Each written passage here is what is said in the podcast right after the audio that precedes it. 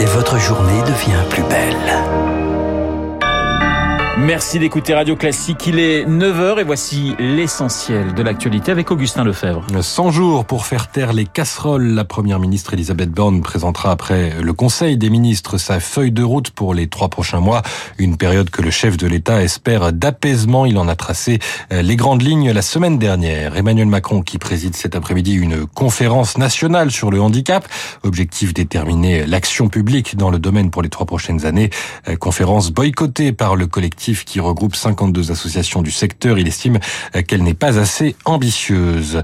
Un premier avion transportant des personnes évacuées du Soudan a atterri ce matin à Roissy.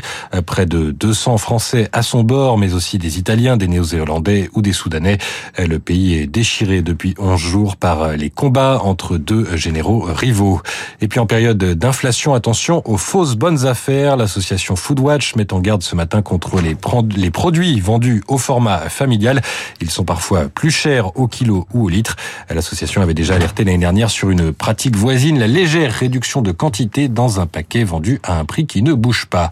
Un point sur les marchés avec Sylvie Aubert d'Investir le Journal des Finances. Bonjour Sylvie, quelle tendance à l'ouverture? Bonjour Augustin, bonjour à tous. Eh bien, l'heure est à la prudence à la bourse en ce moment. Le CAC qui a 0,6% hier devrait ouvrir encore dans le rouge ce matin dans le siège de Wall Street. Et oui, les deux principaux indices de New York ont perdu plus de 1% et le Nasdaq, lui, a chuté de 2%. Les craintes à propos d'une crise bancaire ont reçu après les annonces alarmantes de First Republic, dont les dépôts se sont effondrés. De plus, les résultats décevants du PS ont alimenté l'inquiétude au sujet de la conjoncture américaine. Vous le savez bien, les dix hausses de taux consécutives depuis un an aux États-Unis pour juguler l'inflation risquent de provoquer une récession.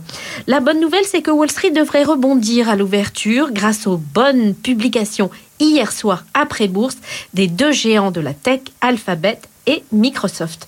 Du côté des valeurs à Paris, on va suivre de près les publications du jour, à commencer par Danone qui a relevé sa prévision de croissance pour 2023 après un bon début d'année. Safran et Europin pardon, et Eurofin ont maintenu leurs objectifs. Sylvie Aubert, investir pour Radio Classique. Merci Sylvie, vous êtes bien sûr Radio Classique et merci Augustin. Il est pratiquement 9h03 sur l'antenne de Radio Classique. Dans un instant, et eh bien même tout de suite, pourquoi je dis dans un instant, et eh bien tout de suite, c'est Franck Ferrand. Bonjour Franck. Bonjour Renaud, je ne sais pas ce que vous attendiez. Vous mais non, je ne sais pas, peut-être euh, votre arrivée triomphale, mais vous êtes déjà en studio. Qu'il soit 9h05. Qu'il soit 9h05. bah, écoutez, oui, je suis un petit peu, euh, je suis un petit presque en avance maintenant. On va prendre la mer avec le roi Soleil. Exactement. Je vais vous raconter ce qu'était cette marine extraordinaire voulue par, euh, par Louis XIV et réalisée par Colbert.